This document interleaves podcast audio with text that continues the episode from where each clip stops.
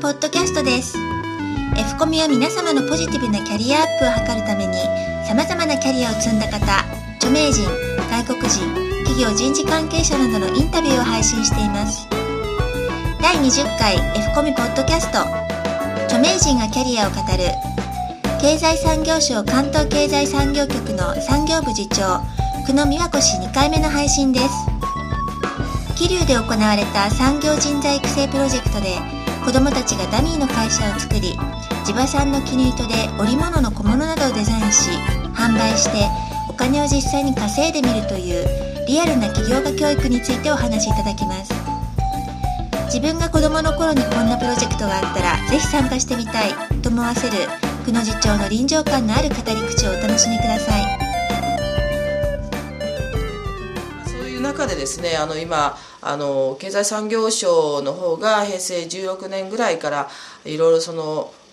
地域におけるその子どもとかあるいは学生あるいは中小企業さんのあの方々がまあある種モチベーションを高めていく。それで自分が自らこう学んでいく。それであの企業さんにとってみると非常にそのやる気のある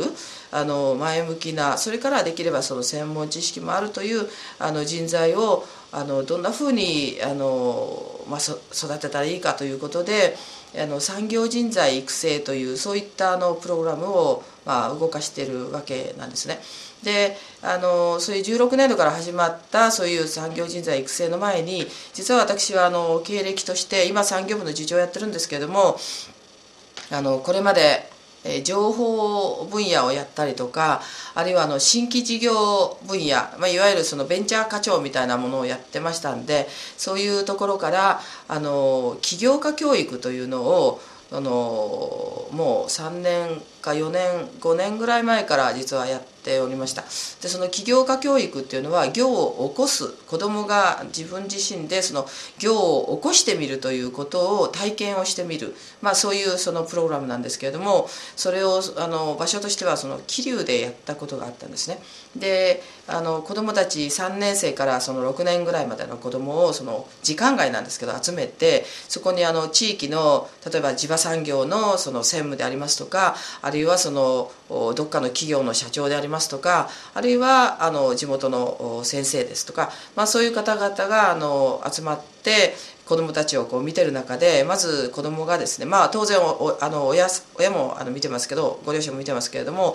まず子どもたちにじゃあ君たち今からあの会社を作ろうね。自分たちのグループであの、まあ、56人でですね、まあ、企業を作ることから始めてみようよっていうことでそうすると子どもたちがわーっと僕は何ちゃんと一緒になる何ちゃんと一緒になると言って、まあ、グループを作り始める。そこでじゃあ私があの社長になるよね。じゃあ僕は会計だとかで僕はじゃあ営業マンになると不思議なもので子供ってあの自分たち自身がですね会社を作るということになるとまあお父さんの様子を見てるんですかね地域の人を見てるんですかねそこそこその社長だとか副社長それから営業だとかなんかっていう役割を知ってるんですね。で自分たちでまあなんかお互いに役割分担してですねまずは会社を作ってじゃあ何をしようかってことになるわけですね。そこであの桐生でやったもんですからその地域っていうのはあの繊維産業今若干あの日本全国的には繊維産業はまあ廃れてきてはおるんですけれどもその、まあ、絹糸でなんか織物を売って、まあ、キルブランドということで売ってるわけですね。で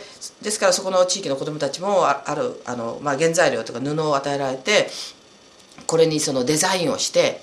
まあ、それを縫ったりあの切ったり縫ったりしながら、まあ、小袋なりなんなり好きなものをまあ作ってみると。それをじゃああの地元の方々に売るという模擬模擬店みたいなね実際に売ってみてそこでちゃんとそれなりのお金を稼いでみるとこのあの全体のストーリーをやってみましょうということで、まあ、皆さん準備を始めてるんですね。で私があのある時に非常に感動したことがありましてそれはそのあの桐生という町について地場産センターの専務がですねあのセミナーというかまあお話をしたことがあったんですね「君たちの住んでる地域はね」と言ってねあのまあいろいろ繊維産業ということであの成り立ってるその桐生というとこは知ってるだろうと。だけどなかなか繊維産業も、まあ、あの中国だとか韓国だとかねもうちょっと東南アジアの方の人たちがもう安くいいものを作るために日本の産業はなかなかこれ以上も発展しないなっていうことで非常にあの苦労している、まあ、そういう地域なんだけれどもある時にあの今ね実はこういうことをあの研究してるんだよって、まあ、彼が言ったんですね。それはね今絹糸を作ってるとお蚕さんがあの糸を、まあ、あの作ってるんです。君たちそこにね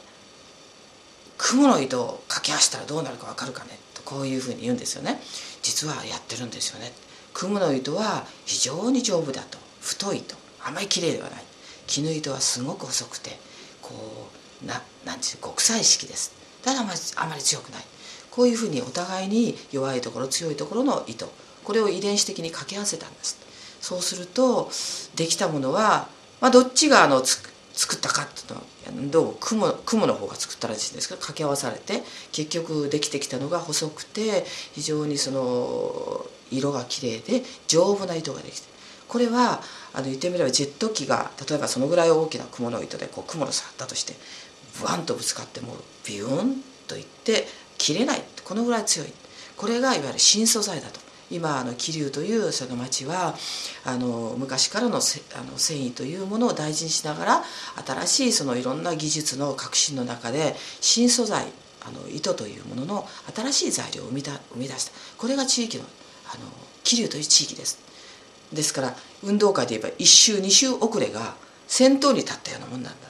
だからやっぱりそこに住んでる人たちが常に新しくていいものをねもっとより自分たちにとって役に立つものを開発しようということでみんなで頑張っていくとどんどんその地域の技術も商品も進化をしていくんですと。みんなもこの気流を大事にして頑張っていってくださいと。まあ今日はそういう意味である繊維を使ってねものを作ってみて売ってみるという会社としてみんなで力を合わせてあのものを作ってみるとこういうあのプログラムなんだけれども、まあ、こういうものを経験して学校を卒業したら是非あのずっとね桐生という町を大事にしてほしいというこういうお話をされましてね私はあの非常に子どもたちはあの通常経験できないことをそこでこう学んでいく。こういうその起業家教育。これは何がそのすごかったかっていうとまずは会社を作ってみてお互いに役割分担をして、え自分がその役割の中で他の人と一緒にこう共同して物事を成し遂げていくっていう経験とそれから自分の頭の中にはハサミで切るとかあの物を作るというイメージはあってもそれを自分の手を使って実際に物を作り上げてみるとここに物を作ってみるという経験がなかなか今の子供はない。それをそのやってみることができる。それを売った時にこれが自分でいいと思って作ってもね買う人が「いや形がいまいちですね色がいまいちですね」と「ちょっと高いよね」と言われたら売れませんと。だから社会の中で役に立つということは非常にその相手の買っていただく方の気持ちなり状態をよく見てその人たちに合うようなものをその人たちが欲しがる必要なものを提供するということがこれがビジネスです。ということも知ることができます。という意味で子どもの時代にあのこういう経験をすることは大人になってからあの中学高校大学それから社会に出てから大変大きな自分と社会との壁を取り除いていく。あの社会に近づいていくという意味で大変大きな経験だというふうに、まあ、我々も理解してプロジェクトやったんですけど大変子どもに喜ばれたという経験があるんですね。まあ、これは起業家教育なんですけどもあの、まあ、経済産業省というまあところだけではなくて地元のいろんな方々がこう一緒になって子どもに、まあ、学校の教育あるいは教育の外でもこういう総合的な教育をしていくというこういうあの活動が今世の中で広がってきております。次回は久野宮古市第3回目の配信です。F コミでは今後も著名人外国人企業人事関係者が語るキャリアに関するコンテンツを配信していきます。同じ配信内容を映像付きのビデオキャストでも配信しています。その他キャリアカウンセラーによるキャリア無料相談コーナービジネスマナーなどあなたのキャリアに役立つコンテンツが盛りだくさんです。Yahoo、Google などの検索エンジンで F コミュアルファベットの F とカタカナのコミュで検索していただければアクセスできます。サイトアドレスは http://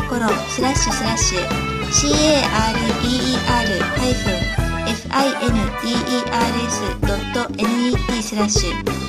http コロンスラッシュスラッシュキャリア -finders.net オープニングエンディングの音源素材は音の葉っぱ様よりご提供いただいております。